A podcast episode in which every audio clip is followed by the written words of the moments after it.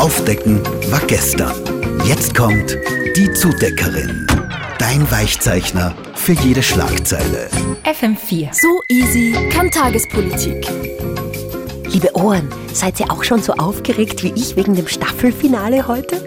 Der Telenovela zwischen Tommy und Basti, dem Finish vom langen Sebastian Kurz Spielfilm? Ja, heute ist der letzte Tag im Prozess gegen Kurz und am Nachmittag gibt's voraussichtlich das Urteil. Zentrale Anklage war ja, dass Kurz im U-Ausschuss falsch ausgesagt hat. U-Ausschuss, Schmafu-Ausschuss. Erinnert ihr euch an ein Beispiel, wo ein österreichischer Untersuchungsausschuss Konsequenzen nach sich gezogen hätte? Das ist ja mehr ein Tramolett, so eine lockerflockige Posse. Das ist doch nicht ernst gemeint, oder?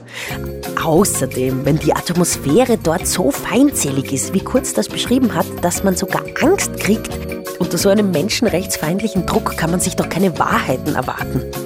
Aber auf diesen Prozess hat sich Kurz gefreut. Naja, weil er endlich seine Unschuld beweisen kann, denn, wie wir ja wissen, kann doch an allem Unrecht nicht immer er schuld sein. Und überhaupt, alle guten Altkanzler vor Gericht sind drei. Kreisky, Sinowatz und jetzt Kurz.